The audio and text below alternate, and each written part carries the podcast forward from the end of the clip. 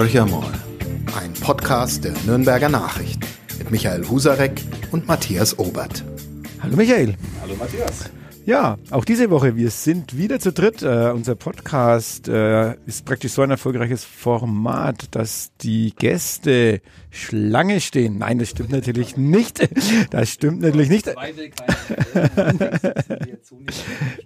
genau, wir setzen auf Verstärkung, die hast du mitgebracht, ähm, und zwar Achim Letzko, der Fraktionsvorsitzende der Grünen im Nürnberger Stadtrat, herzlich willkommen und du kannst ja gleich mal vielleicht erzählen, warum er heute hier ist. Ja, ich habe den Achim, wir duzen uns äh, im echten Leben, deswegen tun wir es hier auch, ähm, mitgebracht, weil wir die letzten beiden Tage, Montag und Dienstag, ähm, gemeinsam in Brüssel verbracht haben auf einer sogenannten Delegationsreise der Stadt Nürnberg, Vertreter des Stadtrates, angeführt vom Wirtschaftsreferenten Michael Fraß äh, und Journalisten waren in Brüssel, um sich im EU-Parlament, in der EU-Kommission updaten zu lassen über das, was die EU so bewegt und um gemeinsam mit vielen Gästen einen Abend im Advent zu feiern, dem Nürnberger Christkind, das den Prolog für mich dann auch eine Premiere nicht nur auf Deutsch vorgetragen hat, sondern mhm. auch auf Englisch. Achim, wie war es für dich mit dem Christkind? Du bist ein Routinier auf dieser Reise. Ja, also ich muss wirklich sagen, äh, es ist nicht nur beim Prolog am Hauptmarkt, sondern auch jetzt da beim Abend im Advent in, in Brüssel wieder so gewesen. Also da muss man schon sehr hartleibig sein und sein Herz versteinern, dass einen das nicht anrührt. Und so war es auch jetzt wieder. Also erst einmal bewundere ich natürlich die, Leistung, diesen Riesentext sich immer wieder auswendig hersagen zu können. Und dann die Überraschung, die war natürlich wunderbar, dass sie auf Englisch den Prolog mhm. gesprochen hat. Ich glaube, das war tatsächlich eine europäische Weltpremiere, eine, mhm. eine mhm. europäische Weltpremiere sozusagen. Und ich fand es ja ganz lustig oder, oder auch ganz, ganz anrührend, dass sie dann, sie kam ja, glaube ich, aus Baltimore genau. und hat in Baltimore den Text gelesen, also ihr Männer und Frauen aus Baltimore so ungefähr und hat dann das ersetzt durch Brüssel und im allerletzten Satz ist ja dann doch noch Baltimore reingerutscht. Was aber das internationale Publikum in der, in der bayerischen Vertretung auch sehr eingenommen hat. Also diese Geste, die fand ich schon sehr schön. Man muss dazu sagen, für unsere nicht ganz so Christkind-affinen Zuhörer, es war das Nürnberger Auslandschristkind. Mm, genau. Das sie begleitet hat.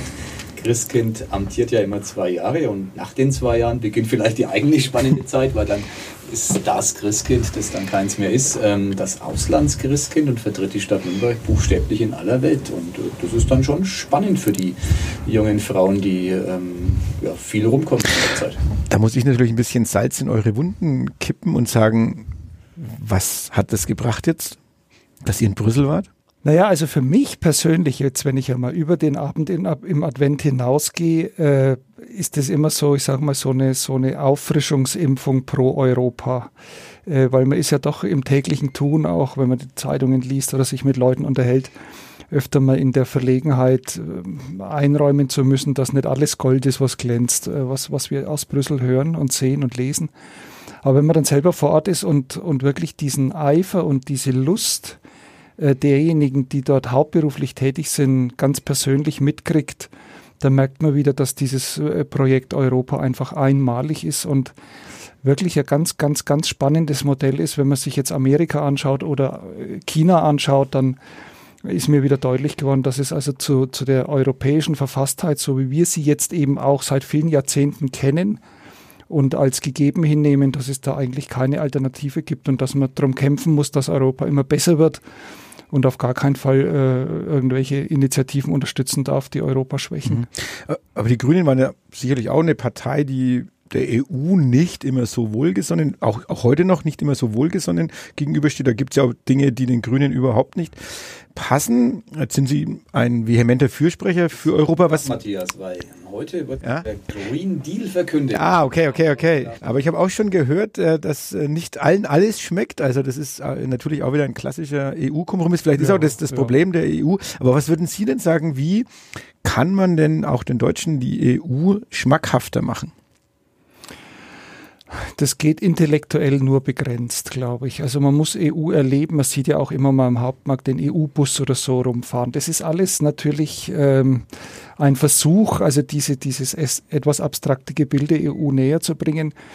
Äh, wie wir jetzt äh, die zwei Tage in Brüssel waren, also ich, ich weiß gar nicht, ich habe aufgehört zu zählen, wie viele Besuchergruppen in Brüssel waren und ich kann wirklich jeden nur ermuntern, die Möglichkeit einer Delegationsfahrt mit dem entsprechenden Abgeordneten oder der Abgeordneten äh, wahrzunehmen. Das wird ja immer mal angeboten. Das ist wirklich unwahrscheinlich interessant, selber hinzugehen, zu sehen, wie das ist, wenn 28, wahrscheinlich demnächst 27 äh, Länder miteinander versuchen, äh, Politik zu gestalten, vor allem auch im Bereich der Umweltpolitik. Ich glaube, das ist wirklich jetzt im Moment der große, der große Auftrag, den die Frau von der Leyen offenbar auch verstanden hat, vermute ich jetzt erstmal oder unterstelle ich mal.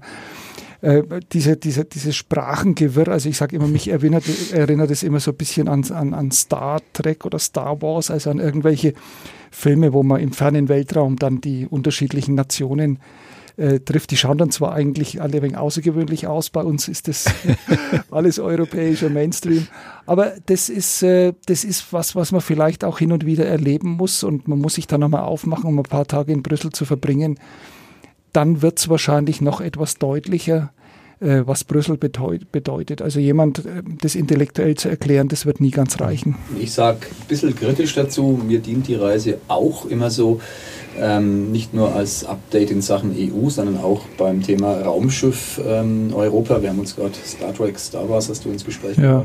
Es ist schon auch eine eigene Welt in Brüssel, muss man auch sagen, ähm, wo manchmal so diese, diese Rückkoppelung in die Regionen äh, besser und schlechter klappt. Also da das muss man immer kritisch anmerken. Es ist ja auch keine Regierung ähm, wie in unserem Sinn. Es gibt auch kein Parlament, das ein Initiativrecht hat. Es gibt ein Parlament, aber die haben im Grunde andere Aufgaben. Also es ist ein Unterschied und um das zu verstehen, ist es für mich immer ganz hilfreich, da hinzufahren, weil äh, man macht immer so, auch als Journalist vielleicht automatisch, äh, oder man neigt zu dem Reflex zu sagen, Mensch, ist die europäische Regierung. Ja und nein, äh, Frau von der Leyen hat Frau Merkel ähm, nichts zu sagen, muss man auch immer äh, betonen. Es sind verschiedene Mechanismen, die ineinander greifen. Ich halte es für ein wichtiges, für ein unverzichtbares Projekt, äh, aber man muss auch immer sich bewusst sein, wofür Europa steht und wofür nicht. Und was ich auf unserer Reise das vielleicht abschließend spannend fand, ich habe jetzt erstmals nach zig Artikeln den Brexit so richtig verstanden. Mhm. Also einen sehr kompakten Vortrag von einem witzigerweise Nürnberger EU-Beamten, also aus Nürnberg stammenden, erhalten haben über den aktuellen Stand Brexit. Und es war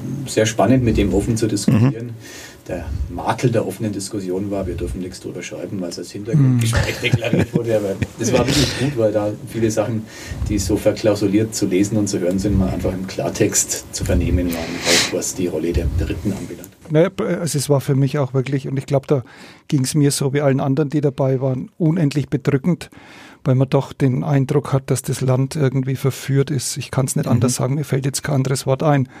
Und wenn man den Prognosen glauben darf, dann wird es mhm. ja wohl dazu führen, dass tatsächlich diejenigen, die aus der EU austreten wollen, dann wahrscheinlich das Mandat dafür bekommen, bis Ende Januar das durchzuziehen.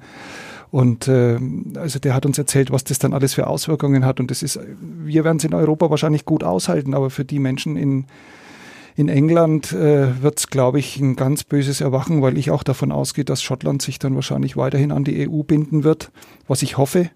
Dann gibt es also noch England und Wales. Und das war es dann mhm. mit Großbritannien. Mhm. Das ist schon bitter. Mhm. Im Grunde war dann dieser Austritt, wenn man das so zu Ende denkt, der Weg vom Groß zum Klein. Ja, genau, so ist es, ja. ja, aber lasst uns vielleicht ja, ein Thema hätte ich schon noch, was mich interessieren würde, ist dann sowas wie Kulturhauptstadt, die Bewerbung der Kurhauptstadt um die um den Titel Kulturhauptstadt. Spielt das eine Rolle bei so einer Reise? Kann man da was punkten? Kann man da punkten? Kann man da irgendwas gut machen? Ja, hätten wir punkten können. Vielleicht äh, hat das die Delegation der Stadt Nürnberg damals auch getan. Du warst dabei, Achim. Da war die Kulturhauptstadt eines unserer Themen. Naja, und da sieht man, wie schnell die Zeit läuft. Das war jetzt vor zwei Jahren, ne, glaube mhm. ich. Da haben wir Gespräche geführt mit Leuten, die uns Tipps vielleicht hätten geben können. Aber das ist alles dermaßen abstrakt und weit mhm. weg, dass es äh, ja, nur, eine, nur eine Vermutung ist, dass uns das vielleicht geholfen hat. Und äh, bei der Kulturhauptstadt, ich sage immer wieder, das ist immer noch ein hyperintellektuelles Projekt, mhm. was natürlich auch damit zu tun hat, dass die Bewerbungsunterlagen auf Englisch eingereicht werden müssen. Und Past Forward ist halt nun einmal für den Franken und die Fränkin eher abstrakt und intellektuell zu verstehen. Da, Bast überschätzen. Naja, ich sage immer, mich erinnert das an den alten Slogan der Drogeriekette Douglas. Ich weiß nicht, ob es den jetzt noch gibt. Come in and find out. Ja. Was, was die Leute immer so wegen, ja, geh nahe und schau, dass du wieder rausfindest. So, äh, past forward. Also das muss man auch wirklich erst einmal, erst einmal verstehen. Aber da kann man jetzt denjenigen, die das bei der Stadt mit Herzblut vorantreiben, keinen Vorwurf machen. Die mussten das so tun dieses Buch, äh, dieses dicke Buch mit Inhalten auf Englisch abgeben, auch präsentieren. Und jetzt, wenn wir, ich hoffe mal, wir schaffen es, ich, ich hoffe es wirklich sehr. Und dann müssen wir halt schauen, dass wir das vom Kopf auf die Füße stellen. Da würde mich schon interessieren, du bist ähm, Fraktionsvorsitzender im äh, Nürnberger Stadtrat, also das Thema Etat muss dich ja auch beschäftigen. Ich nenne jetzt mal ein paar Hausnummern. Einige sind verlässlich, die anderen sind eher vermutet. Kulturhauptstadt, roundabout 50 Millionen ja. Euro. Ja. Die anstehende äh, Opernhaussanierung, ähm, deutlich jenseits der 500 Millionen, wage ich zu behaupten, mit einem gewissen Anteil, den die Stadt Nürnberg tragen muss. Die Idee, die neuerdings Konjunktur hat ähm, im Kolosseum, also in der sogenannten äh, Kongresshalle. Von uns angestoßen, jawohl. Parteitagsgelände, den auch ja. von den Grünen angestoßen, ja. einen Ort für Kultur zu schaffen, quasi AIG-Nachfolger mal ganz platt. Äh, auf AIG wird es diese Kulturmöglichkeiten bald nicht mehr geben. Ähm, das sind mal drei große Blöcke, dazu die schon beschlossene Zeppelin-Tribüne, im weitesten Sinn auch Kultur, politische Bildung äh, mit äh, momentan 85 Millionen, wird nicht reichen, wage ich zu behaupten. Also allein diese Kulturinvestitionen, ähm, die nähern sich nicht nur der Milliarde, die werden die überschreiten. Daneben hat man noch ein äh, Franken-Schnellwegchen, auch wenn es die Grünen nicht wollen. Es wird vielleicht dann doch kommen. Man muss ein paar Brücken sanieren und viele Schulen bauen. Ist das, das ist meine Frage, lange Vorrede am Ende den Bürgerinnen und Bürgern Nürnbergs vermittelbar? Also ich habe immer den Eindruck, wenn man heutzutage in Paris leben würde und irgendjemand käme auf die Idee, einen Eiffelturm zu bauen, dann würden wahrscheinlich viele Leute sagen, Gott, der kostet ja so viel Geld, das können wir nicht machen. Oder schauen Sie sich andere Kulturbauwerke, die teilweise jetzt ja auch schon sehr alt sind, an.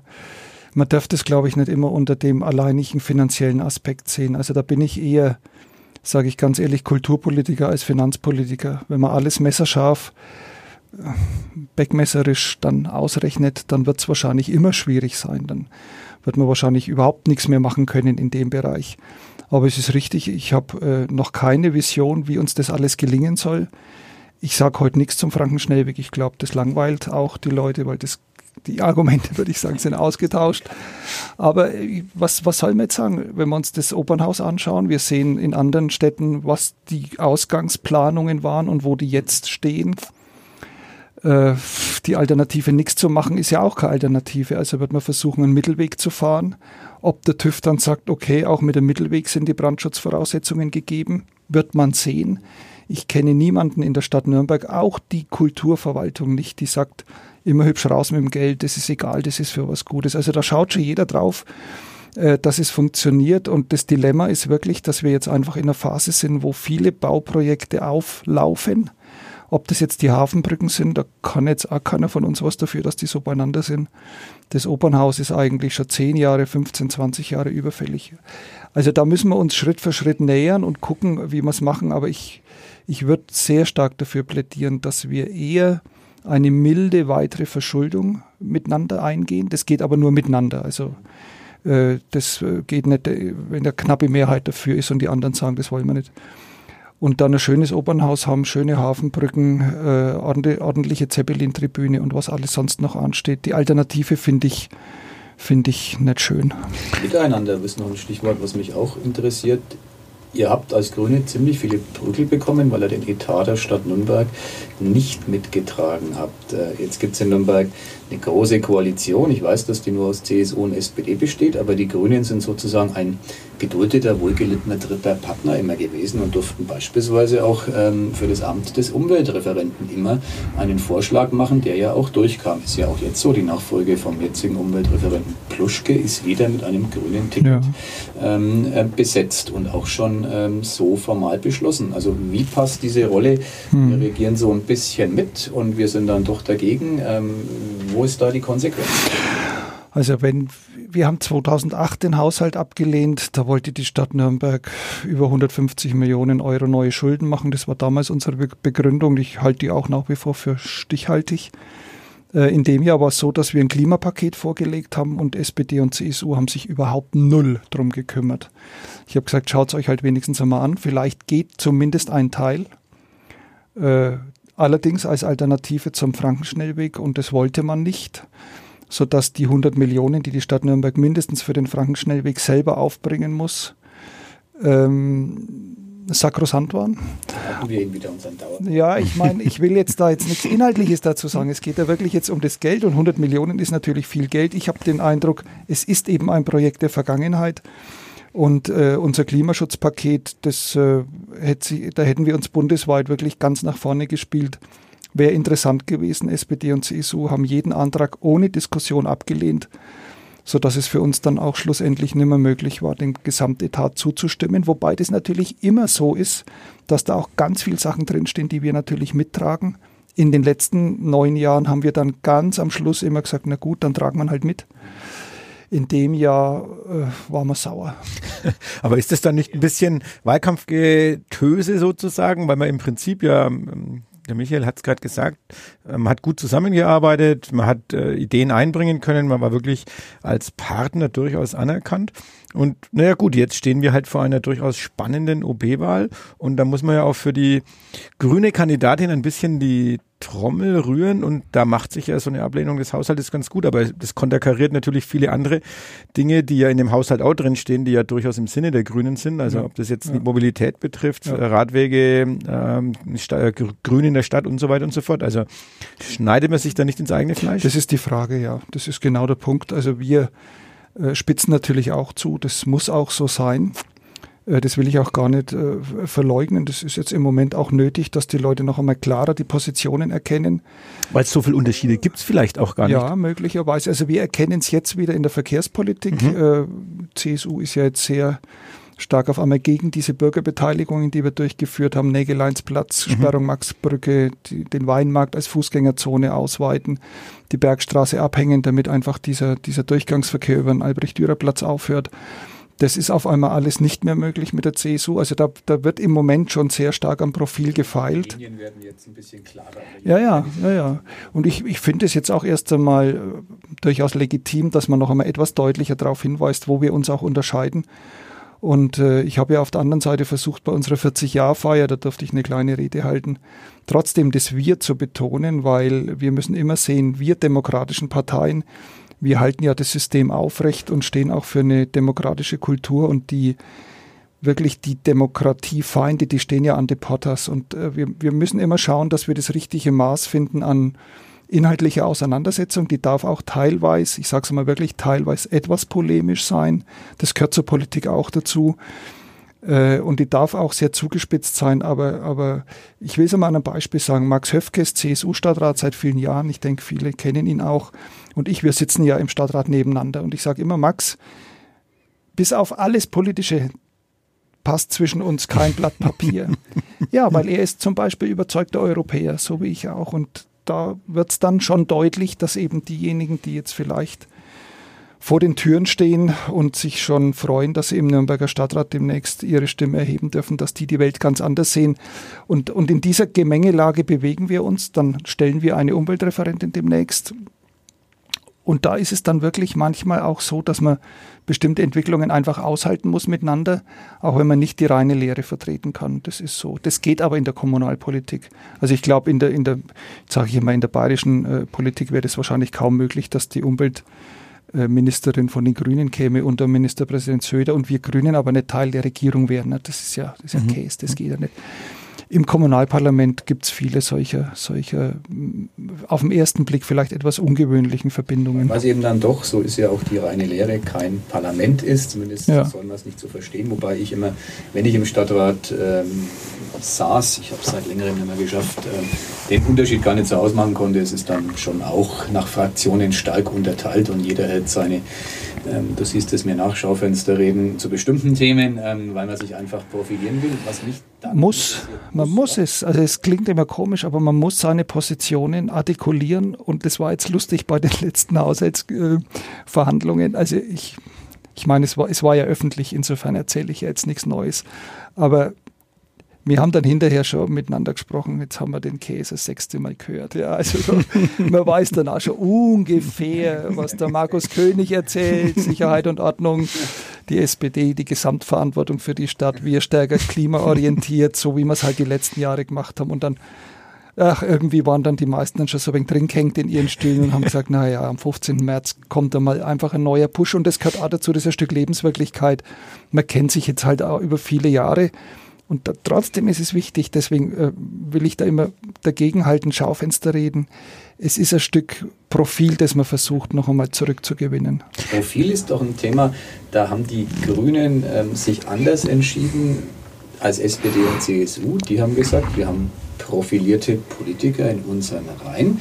Einen davon nominieren wir als OB-Kandidaten. Die Grünen haben im Konsens beschlossen, nein, aus unserer Fraktion tritt keiner an. Wir holen uns sozusagen von woanders her, in dem Fall aus dem Bayerischen Landtag, die Expertise in Person von Verena Oskian.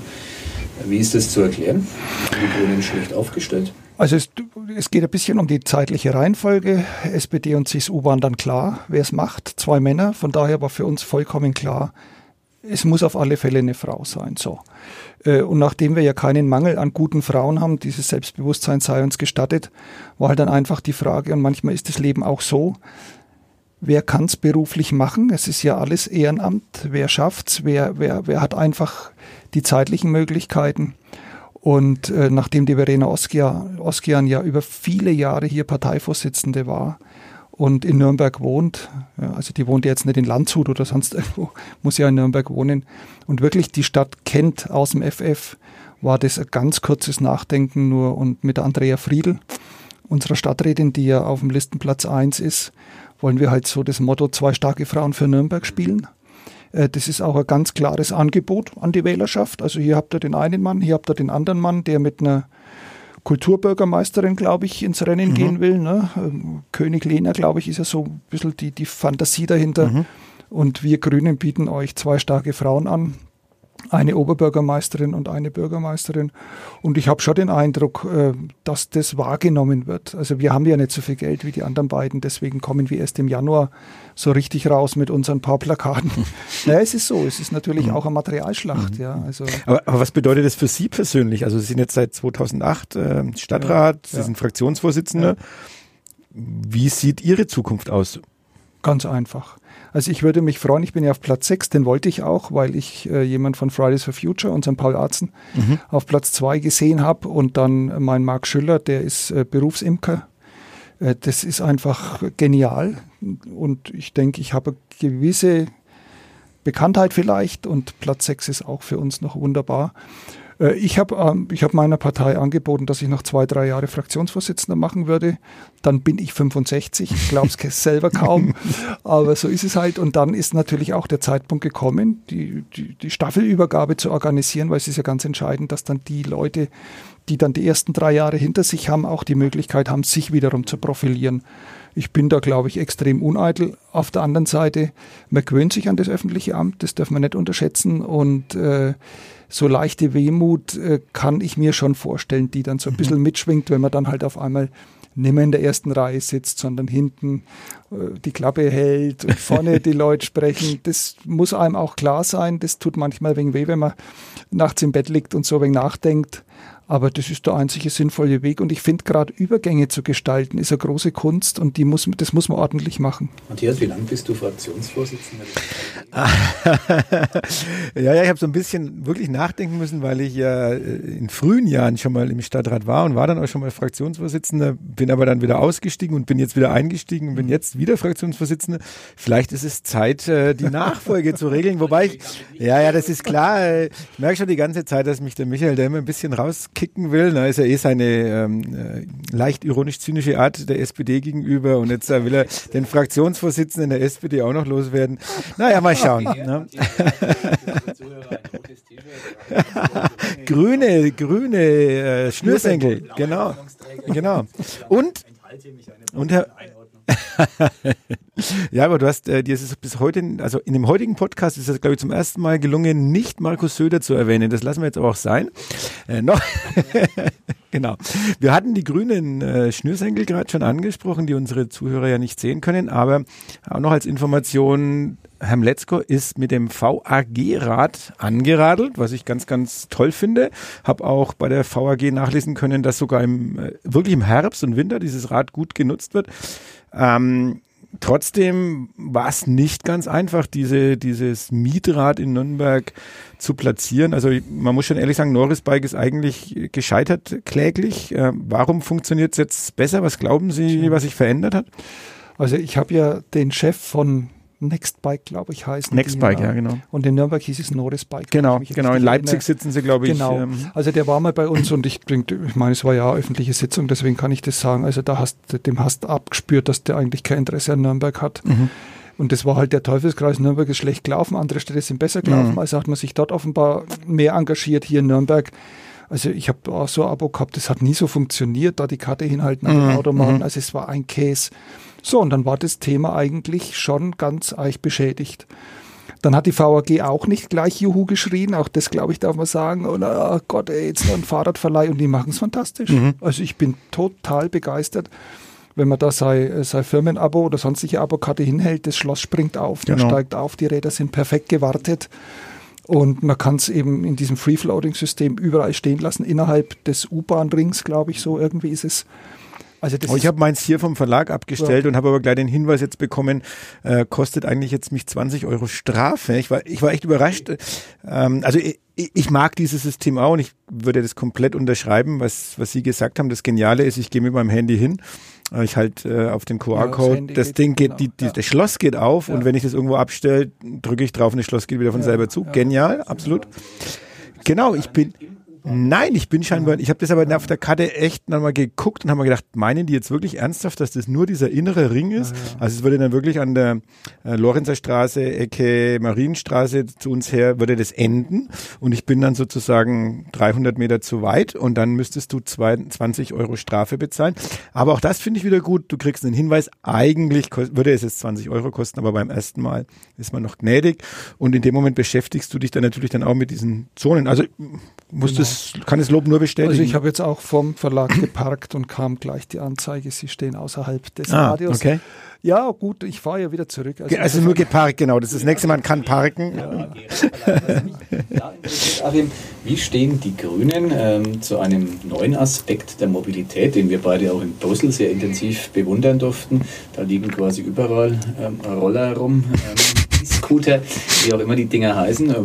Ist das eine sinnvolle, ökologisch korrekte Ergänzung für den ähm, Individualverkehr in der Stadt? Ja, das ist halt der Blick in die Zukunft. Ich war am Anfang der festen Überzeugung, dass diese Elektroroller äh, für, für bestimmte Altersgruppe der, sage ich hier mal, ab zwölfjährigen hip sind, ja. Also die kommen halt dann mit dem Ding aus der Straßenbahn oder U-Bahn raus und fahren dann die letzten 800 Meter zur Schule mit dem Ding, weil das ein Stück Lebensgefühl ist. Das ist wohl auch so und dann liegen die Dinger halt vor der Schule mhm. rum, weil die keine richtigen Ständer haben. So, das schaut blöd aus. In und in Brüssel fahren viel rum. Ja, aber, aber ich meine, ich weiß nicht, ob es bloß ich gesehen habe, aber die liegen halt da überall rum. Also es schaut, ich will das Wort jetzt nicht sagen, es schaut nicht schön aus. Mhm. Und, und ich merke auch in Nürnberg, also das Stadtbild wird jetzt nicht aufgewertet durch die herumliegenden Scooter. Da müssen wir uns noch einmal ein bisschen zusammenreißen. Also auch die Verleiher müssen da, tja, erzieherischer wirken auf die Leute, die es ausleihen. Äh, an und für sich, ich meine, ich bin da hin und her gerissen. Ich laufe gern, weil ich eh viel sitze und ich habe immer den Eindruck, viele Leute, die ich da auf dem Scooter sehe, die sollten vielleicht lieber laufen. Aber das dürfen wir, das sollen jetzt die Hörer bitte nicht ganz ernst nehmen. Das war jetzt eigentlich die Überschrift Aber für den Artikel, habe ich mir gerade gedacht. Überschrift, auch der Satz, äh, ich laufe gern, weil ich viel sitze. naja, ja, es ist so. Ja, man sitzt einfach unendlich viel mhm. und ich nehme jede Möglichkeit wahr, äh, halt zu laufen. Und es soll ja gerade die letzte Meile sein, glaube ich. Mhm. So geht es mhm. ja. Was mich wundert, ist, äh, sind die hohen Ausleihezahlen der Mietscooter eigentlich deswegen, weil die ja relativ teuer genau, sind. Ne? Genau, ja. Also ich glaube ein Euro und dann ist, ich glaube, die Stunde kostet neun Euro oder so. Boah, das ist schon viel Geld. Also ich hatte das, glaube ich, schon mal erzählt, in Berlin äh, haben wir das ausprobiert. Wir sind äh, ein, die, eine Strecke mit dem Taxi äh, hingefahren, weil wir keine E-Scooter gefunden haben, weil wir wollten wir in Berlin dann schon mal ausprobieren. Und äh, dann zurück mit einem E-Scooter. Die zwei E-Scooter haben genauso die 10 Euro gekostet, ja. was uns die Taxifahrt gekostet ja. hat. Also die sind wirklich nicht billig. Ja. Es ist schon so ein bisschen hipster, ein bisschen stylisch und ein bisschen, man will sich zeigen. Insofern für die Schüler, solange die Eltern das bezahlen, mag es vielleicht hinhauen. Ja, so als Geburtstagsgeschenk oder genau. Konfirmationsgeschenk genau. oder irgendwie genau. sowas habe ich mir gedacht. Wahrscheinlich ist es so.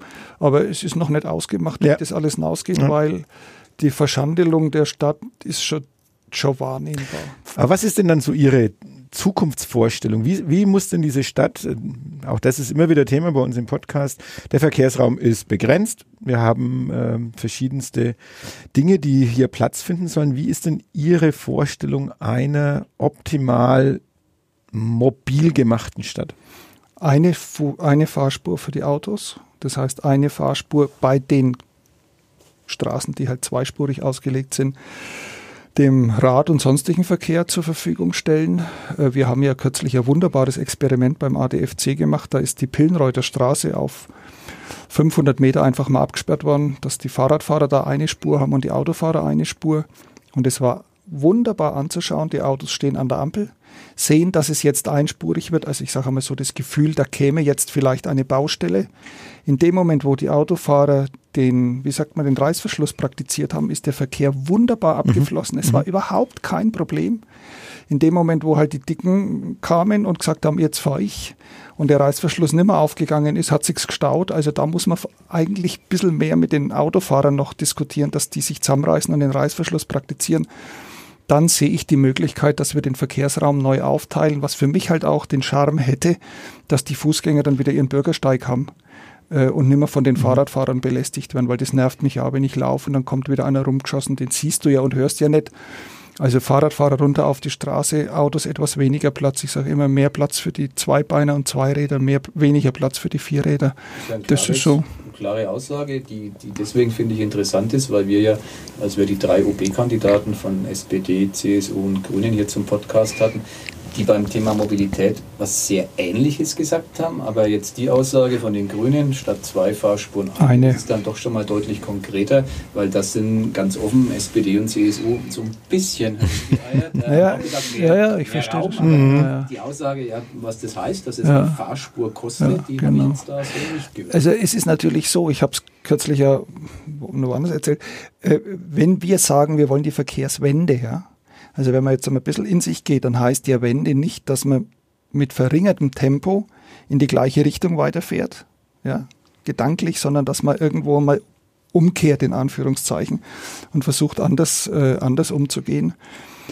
Das ist eine große Herausforderung und es geht auch nicht innerhalb von einem halben Jahr. Das ist eine Generationenaufgabe, weil Mobilität ist ein ganz sensibler Punkt. Also da reagieren die Leute extrem mhm. allergisch, wenn man da jetzt anfängt, jetzt sage ich immer stalinistisch, die Stadt neu aufzuteilen und ja, das muss, das muss wachsen, das muss eine Evolution sein und von Revolution halte ich an dem Punkt auch überhaupt nichts.